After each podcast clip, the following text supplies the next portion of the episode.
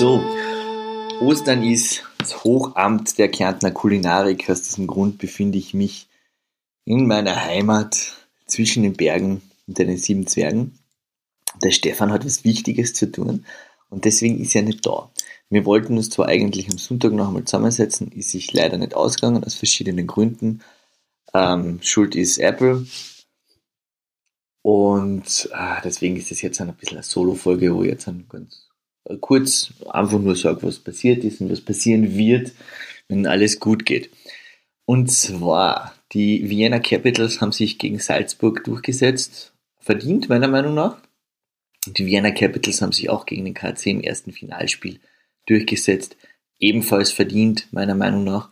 Man hat schon gesehen, dass äh, der KC erst im letzten, in der letzten Hälfte des Spiels, also ab Mitte des zweiten Drittels, ein bisschen mehr dabei war. Da ist halt schon 0-2 gestanden. Aber der KC wäre nicht der KC, wenn sie nicht schnell reagieren würden und sie haben dann sich noch zum Ausgleich hingekämpft. Und in der Overtime hat, waren gleich zwei hundertprozentige Chancen, die die Rotjacken aus Klagenfurt ausgelassen haben. Und Golden Olden Sondre hat dann für die Wiener das glücklichere Ende gehabt. Wie gesagt, eh verdient, hat gepasst, passt auch. Ich bin jetzt als KC-Fan noch immer der Meinung, dass wir Meister werden können, wenn die Serie lang wird. Und das ist dann eben heute abhängig davon, wie das Spiel in Klagenfurt ausgeht, wo ich live dabei sein werde. Obwohl es ausverkauft ist, möchte ich meinen Dank hiermit an meine Vereinsmitglieder der Vikings zu Klagenfurt, Sektion Wien, richten, die mir doch noch eine Karte zukommen haben lassen. Deswegen werde ich halt in der Nebelstadt sein und hoffentlich dabei sein, wenn der KC in der Serie ausgleicht. Sonst wird es wirklich zart und knapp werden. Aber dort gesagte leben länger. Wobei noch ein Spiel ist noch nicht wirklich viel was passiert. Sagen wir es einmal so. Salzburg hat da 0-2 aufgeholt und die haben glaube ich, in der Saison weniger Herausforderungen meistern können als der KAC.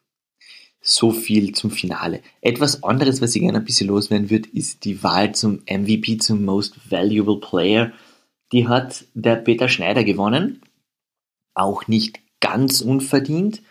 Wobei ich da jetzt ein paar Fragen schon noch hätte. Zum einen natürlich ist klar, für mich wäre es auf jeden Fall der Lars Haugen gewesen. Ich bin ja selber ein KAC-Fan. Und ich bin mir sicher, der Stefan hätte auch den einen oder anderen Kandidaten gehabt. Die erste Frage, die, die sich mir stellt, ist, warum wird der MVP vor Ablauf der Saison gewählt? Was hat das für einen Sinn? Warum wartet man nicht aufs letzte Finalspiel ab? Zweitens, Peter Schneider auf jeden Fall gut, aber es hätte andere Kandidaten geben. Ist das Kriterium jetzt, also zum Beispiel der Andrew Clark, der in einer definitiv schlechteren Mannschaft fast gleich viele Punkte gemacht hat äh, wie der Peter Schneider, frage ich mich, ist es jetzt, weil er Wiener ist, weil er junger Österreicher ist? I don't really know. Ich vergünste vergün, ich vergünne es dem Peter Schneider auf jeden Fall. Das ist ein absoluter sinnlos Titel in meinen Augen, der MVP. Und trotzdem ist es halt irgendwie komisch, dass es so früh gewählt wird. Und wer wählt überhaupt? Mir hat keiner gefragt und ich finde mich schon auch als Eishockey-Journalist. Ha, im Scherz. Anyways, Peter Schneider wird nächste Saison wahrscheinlich, wie man hört, in der Schweiz spielen, was ihm nur gut tun kann. So wie Fabio Hofer auch in der Schweiz spielt. Das erinnert mich daran, dass wir mit dem Stefan eh noch einmal über die Österreicher in den anderen Ligen reden wollten, vor allem eben Nordamerika, Schweiz, also in den besseren Ligen. Ist die Ebel, sagen wir es einmal so.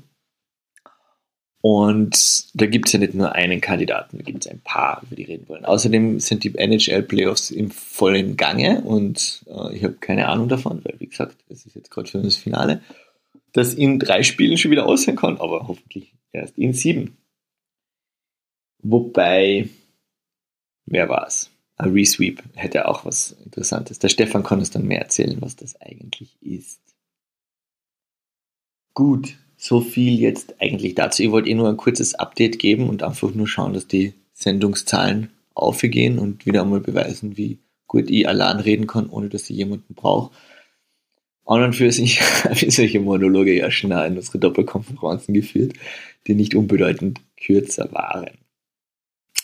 Sei es wie es sei, hopp auf Klagenfurt, ja, auf ein schönes, faires Spiel. Und wir hören uns hoffentlich bald wieder und dann ähm, mit dem Stefan. Gell? Macht's es gut. Hand bis an.